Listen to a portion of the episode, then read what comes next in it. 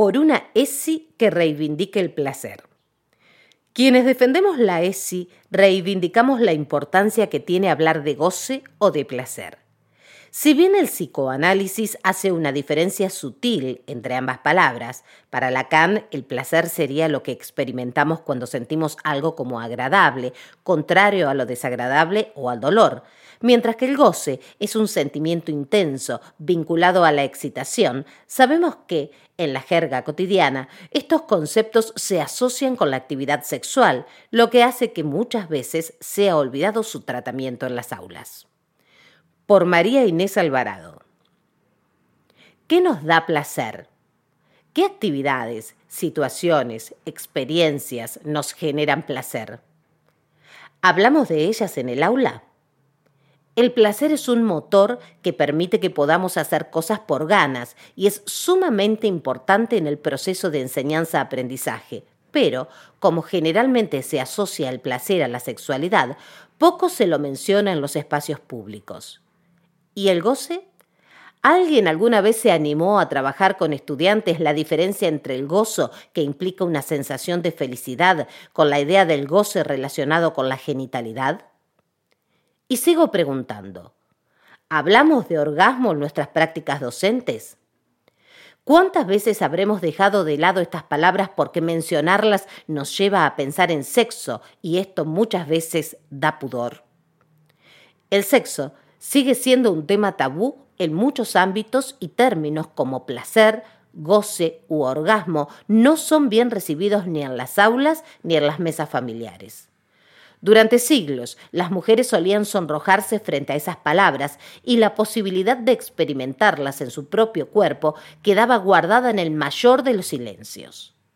Hoy, en pleno siglo XXI aún existen prejuicios alrededor de este tema y pese a los avances que se han realizado para aprender a conocer cómo funciona el placer sexual en los cuerpos con vulva, sigue siendo necesario visibilizar qué le otorga placer a las mujeres. Es por esto que de la mano de los movimientos feministas de varios países desde principios del siglo se celebra el 8 de agosto el Día Internacional del Orgasmo Femenino. ¿Se habilita desde la ESI la posibilidad de hablar de placer sexual? Poco o casi nada. El orgasmo es el clímax y el punto de más placer que se experimenta durante la actividad coital, y el orgasmo en cuerpos con vulva sigue siendo el menos mencionado en las clases de educación sexual.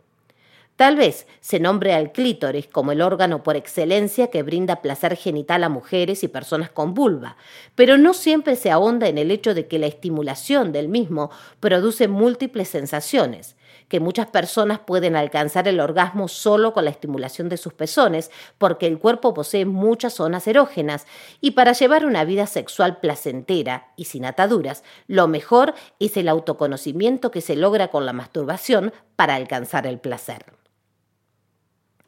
Informar en las escuelas acerca de la sexualidad y poder discutir sobre las formas de alcanzar un orgasmo mejora la calidad de vida, no solo de las mujeres y personas con vulva, sino también las relaciones de pareja, porque corre la mirada de las prácticas coitocentristas y falocéntricas al poder visibilizar que no se necesita un varón con pene que ayude a una mujer a sentir placer, sino que cada persona debe interiorizarse sobre su propia sexualidad y descubrirla a partir del acceso a la información correcta explicar, entre otras cosas, que los genitales femeninos están ocultos, lo cual dificulta el contacto visual y hace que sea necesario utilizar un espejo para observarlos y poder conocer el propio cuerpo.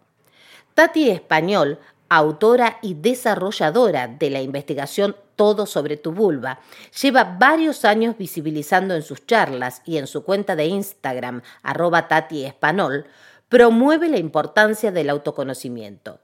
Como todo conocimiento es poder y el conocimiento sobre nuestra sexualidad está socialmente tan negado y tan prohibido, al llenarnos de esa información vamos a comprender nuestro placer y nuestra sexualidad. Y en base a esto empezaremos a armar nuestro propio modelo sexual, que generalmente está por fuera del que nos impusieron como un único modelo, que es el del coito. Hoy tenemos la herramienta privilegiada para hablar de placer la ESI involucra esta palabra.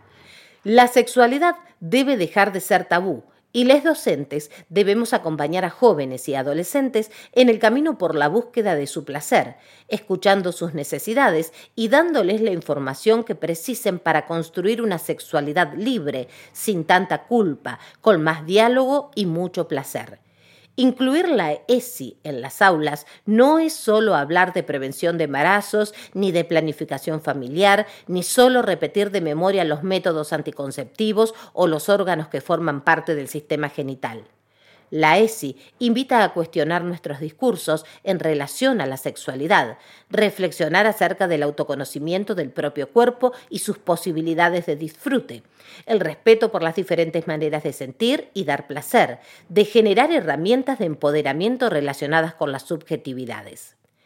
El placer de las mujeres y personas con vulva fue un discurso silenciado en la vida cotidiana muchas veces acompañado con fuertes prejuicios hacia aquellas que disfrutaban de su actividad sexual y que hoy debe salir de ese manto de olvido y empezar a circular las aulas de la mano de los derechos sexuales y del derecho a decidir sobre el propio cuerpo.